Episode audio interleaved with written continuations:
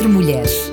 Histórias, saúde, relacionamentos, família, beleza, entre outros assuntos abordados de forma transparente num ambiente agradável. Entre mulheres, com Érica Medeiros. Olá! Seja bem-vinda novamente à rubrica Entre Mulheres. Eu aproveito para dizer que se você quiser sugerir algum tema para esse programa, pode nos enviar um SMS ou um WhatsApp para 933 912 912. Era uma vez. Todas nós amamos começos com Era uma vez, não é verdade? Então eu vou te contar uma história hoje super interessante. Era uma vez uma mulher chamada Maria da Penha e ela conheceu Marco Antônio Viveiros, um colombiano, quando estava cursando seu mestrado na Faculdade de Ciências Farmacêuticas da Universidade de São Paulo, no Brasil, em 1974. Naquela época, ele estudava economia na mesma faculdade. Pouco depois que eles se conheceram, eles começaram a namorar e Marco Antônio era muito amável, educado, bondoso com todos à sua volta. Dois anos depois, em 1976, casamento aconteceu. Após o nascimento da sua primeira filha e do fim do curso de Maria da Penha, eles se mudaram para Fortaleza, no nordeste do Brasil, onde nasceu a segunda filha do casal. Uma história tão linda, né? Um verdadeiro conto de fadas. Mas foi aí que a história começou a mudar. Depois de Antônio, que era colombiano, conseguir a cidadania brasileira e se estabilizar profissionalmente e economicamente, ele começou a agredir a sua esposa. Ele era intolerante, se estressava com facilidade, tinha comportamentos explosivos, e não só com a esposa, mas também com suas filhas. Maria e suas filhas passaram a viver com medo daquele homem, e suas atitudes violentas se tornaram cada vez mais frequentes. Começou então o ciclo da violência. Mas o que é esse ciclo da violência? Primeiro começa com o aumento da tensão, depois vem o ato da violência, depois o arrependimento e volta para o comportamento carinhoso.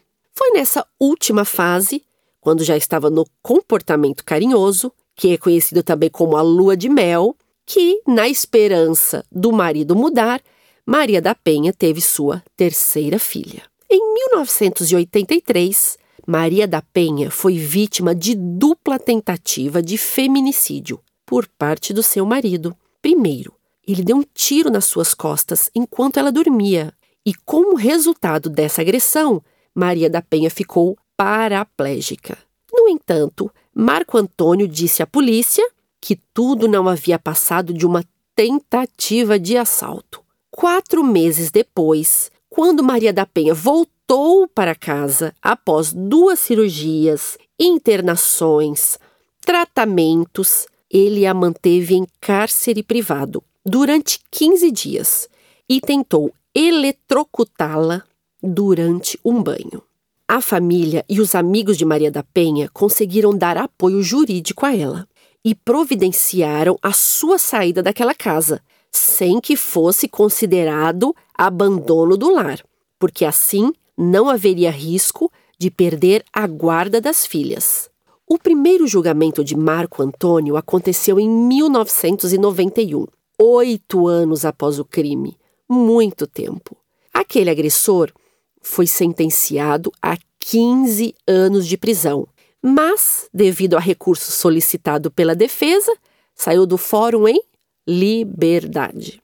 O segundo julgamento, que foi só realizado vários anos depois, Antônio foi finalmente condenado a 10 anos e 6 meses de prisão. Mas adivinha? Mais uma vez, a sentença não foi cumprida.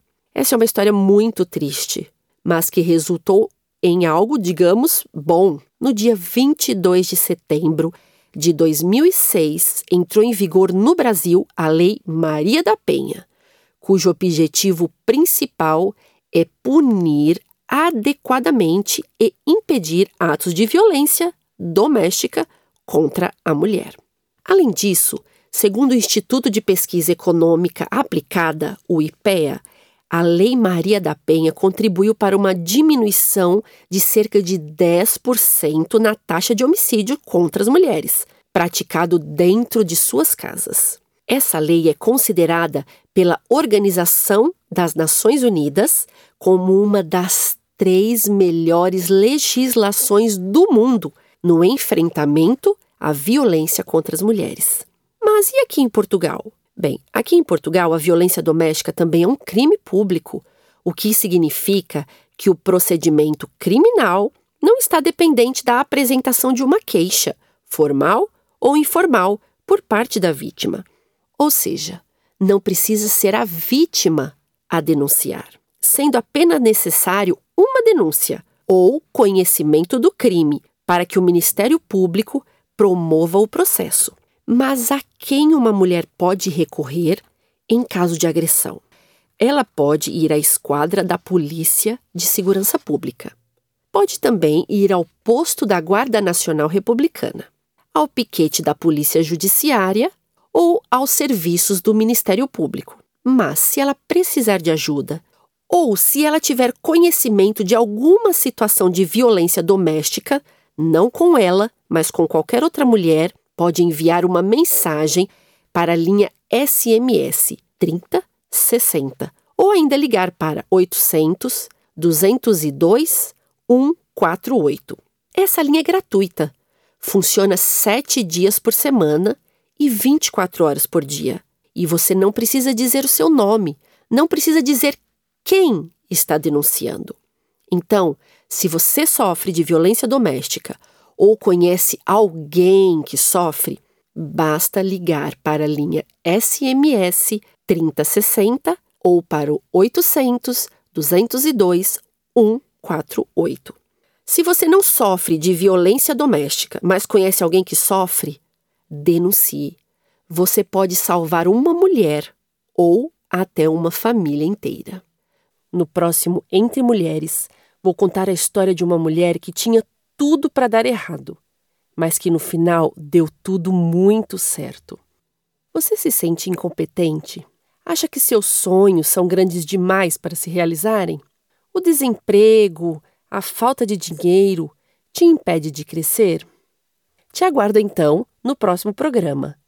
Um beijinho grande e até o próximo Entre Mulheres. Entre Mulheres. Histórias, saúde relacionamentos, família, beleza, entre outros assuntos abordados de forma transparente num ambiente agradável. Entre Mulheres, com Érica Medeiros.